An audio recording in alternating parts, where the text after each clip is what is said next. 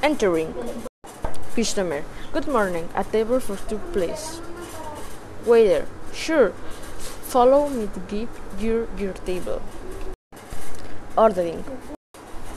Waiter. May I take your order, sir? Customer. May I see the menu? Waiter. Here is our menu. Customer. Perfect. Could you bring me two plates of chicken salad and two glasses of water, please? Waiter. Okay. In a few minutes, it will deliver your order. The bill.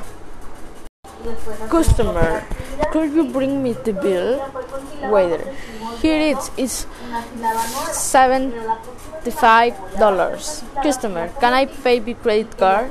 Waiter. Of course you can, but you will be charged a four percent commission.